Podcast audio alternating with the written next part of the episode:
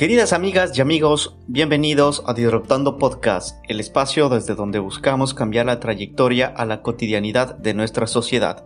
El día de hoy hablaremos sobre el gobierno abierto como una fase superior al gobierno electrónico y la brecha digital que existe en Ecuador para su implementación. Aquí empezamos.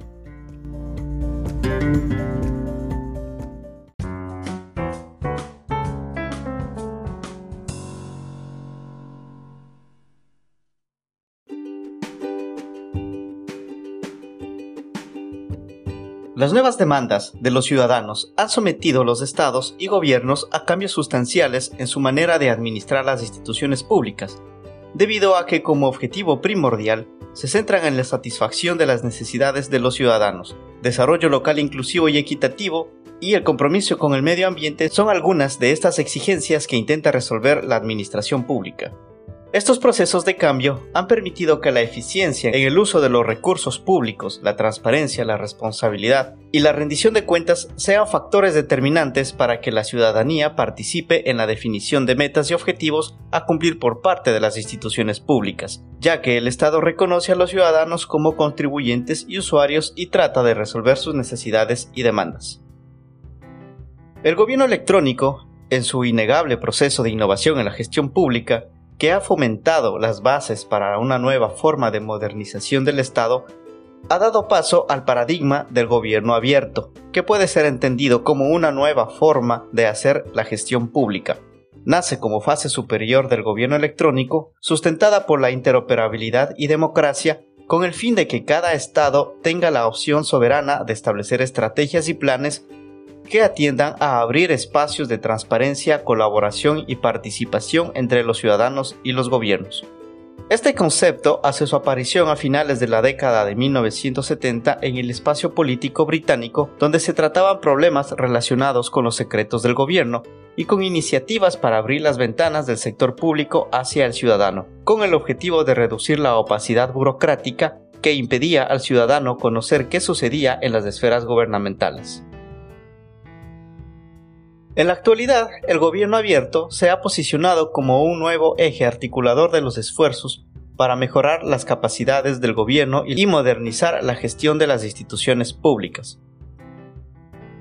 Las nuevas experiencias en materia de gobierno abierto han ido arrojando varias definiciones importantes como las que se mencionan a continuación. De acuerdo a los investigadores Latrop y Runa, en el 2010 definen que el gobierno abierto es un gobierno que abre sus puertas al mundo, coinnova con todos, comparte recursos que anteriormente estaban celosamente guardados y aprovecha el poder de la colaboración masiva, la transparencia en todas sus operaciones y no se comporta como un departamento o una jurisdicción aislada, sino como una estructura nueva, como una organización verdaderamente integrada y que trabaja en red. Por otro lado, el investigador Sandoval en el 2013 define que el gobierno abierto debe entenderse como una plataforma tecnológica institucional que convierte los datos gubernamentales en datos abiertos para permitir su uso, protección y colaboración por parte de los ciudadanos en los procesos de decisión pública, rendición de cuentas y mejoramiento de los servicios públicos. En Disruptando Podcast estamos seguros de que más que una plataforma tecnológica como plantea el autor citado anteriormente, se debe considerar como un conjunto de elementos hardware, software e informáticos que complementan una actitud democrática del gobierno y los ciudadanos, de manera que estos puedan estar informados de lo que sucede, de cómo se utilizan los recursos en el gobierno y el Estado y participar activamente en la gobernanza del país y su territorio.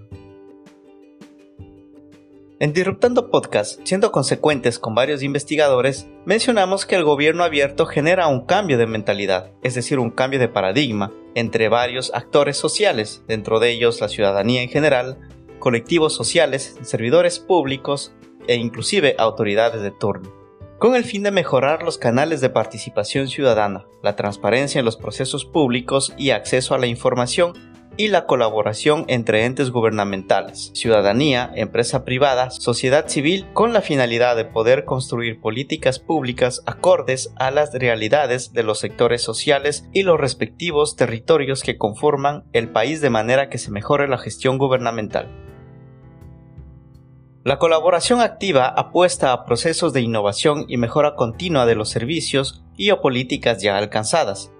plasma las ideas en acciones y las desarrolla mediante la integración y la colaboración de todos los actores, con el fin de innovar en los procesos de políticas públicas y finalmente poder implantarlas y evaluarlas atravesando así por un proceso de mejora continua. Tanto el derecho a la información pública como la apertura de datos públicos deben encontrarse amparados por un marco legal que resguarde el uso de los mismos, esta información debe estar bajo licencias de distribución abierta en formatos estandarizados y al mismo tiempo debe tener las características de interoperables y reutilizables. De este modo, toda la información puede ser sujeta a criterios de calidad y autorreflexión por parte de las autoridades, para que al momento de rendir cuentas a la sociedad, las instituciones públicas hagan frente a sus responsabilidades y acciones.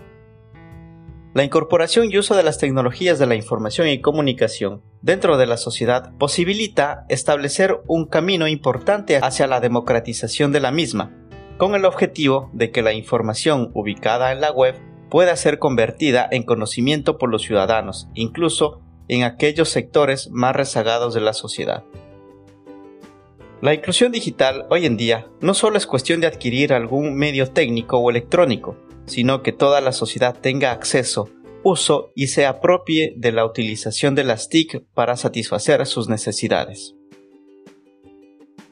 El libro blanco de la Sociedad de la Información y el Conocimiento, publicado por el Ministerio de Telecomunicaciones del Ecuador, establece que la brecha digital separa a quienes están conectados a la revolución digital de las TIC de los que no tienen acceso a los beneficios de las nuevas tecnologías, entre ellos Internet. De acuerdo con Benavides y Álava, la brecha digital es un término que hace referencia a la diferencia socioeconómica entre aquellas sociedades que tienen accesibilidad a Internet y aquellas que no. Por su parte, varios investigadores exponen que la brecha digital es uno de los conceptos con los que se debe abordar el impacto social que conlleva el uso de las TIC en la sociedad. Esto debido a que las TIC permiten la inclusión de todos los ciudadanos en el índole público. Por lo tanto, la reducción de la brecha digital justamente supone garantizar la participación de las personas en la sociedad de la información y conocimiento, pero para poder lograrlo se requiere una apropiación justa de las TIC y de las habilidades para poder utilizarlas. En este sentido, los esfuerzos realizados por Ecuador todavía no son suficientes y en los casos donde se intercambian información se realiza de forma aislada, descoordinada y sin regulaciones o estandarizaciones en base a los requerimientos propios de cada una de las instituciones o por imposiciones de otra.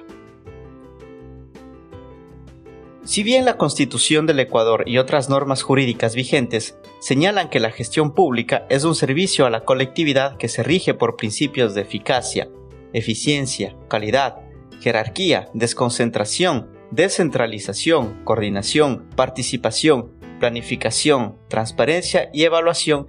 y que debe impulsar el empleo y la aplicación de las técnicas y medios informáticos para que la ciudadanía puedan relacionarse con ellas, esto todavía no se cumple a cabalidad y queda mucho por hacer, pues aún existen barreras o factores limitantes que dificultan el acceso a las TIC y consecuentemente la participación de grandes masas de la ciudadanía a cualquier modelo de gobierno abierto que se implante. No obstante, el intercambio de información puede ocurrir solo luego de superar las barreras legales, por ejemplo, la firma de un convenio interinstitucional. La disponibilidad de tecnología se la puede considerar como otra barrera, aunque puede ser un poco más fácil de sobrepasar, pues progresivamente descienden los precios de las TIC y es así que el factor tecnológico comprende en qué nivel se dota de equipos, software e infraestructura de telecomunicaciones a las instituciones públicas. Desde otro ángulo, el factor cultural, como la alfabetización, el nivel de educación y cultura, idioma, religión y tradiciones, que impactan en el acceso equitativo de las TIC puede considerarse como un obstáculo importante en el acceso a la información, lo que conlleva al desarrollo de habilidades y conocimientos para la utilización de las TIC, con el fin de interactuar en un entorno virtual y aprovechar su potencialidad. También existe otro grupo diferenciador de características como la edad, el género e inclusive factores demográficos que se distinguen como elementos diferenciadores en el uso y apropiación de las tecnologías de la información y comunicación. De acuerdo al Ministerio de Telecomunicaciones, en el 2014, a través de proyectos de ampliación de la red de infocentros, se implementó un total de 854 infocentros y mega infocentros en el Ecuador, principalmente en las parroquias rurales y zonas urbanas marginales, con la finalidad de llegar a las personas más vulnerables que por su condición socioeconómica han sido excluidas del acceso a las tecnologías de la información. No obstante, en una investigación en donde participó el equipo de Disruptando Podcast y con el apoyo del investigador Lázaro Blanco, en el año 2017 se concluyó que para el caso particular de Ecuador es importante comprender que no solo basta con esfuerzos puramente tecnológicos, lo cual se ve agravado por la existencia de grandes diferencias geográficas y demográficas que dificultan las comunicaciones y obstaculizan los esfuerzos inclusivos.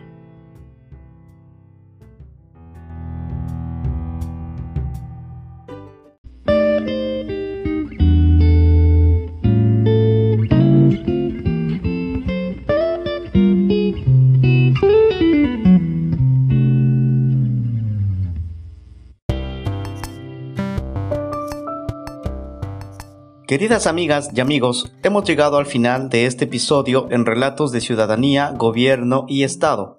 Por ello invitamos a que nos escuches en nuestros próximos capítulos en los cuales abordaremos temas interesantes de nuestra sociedad, porque esto es Disruptando Podcast.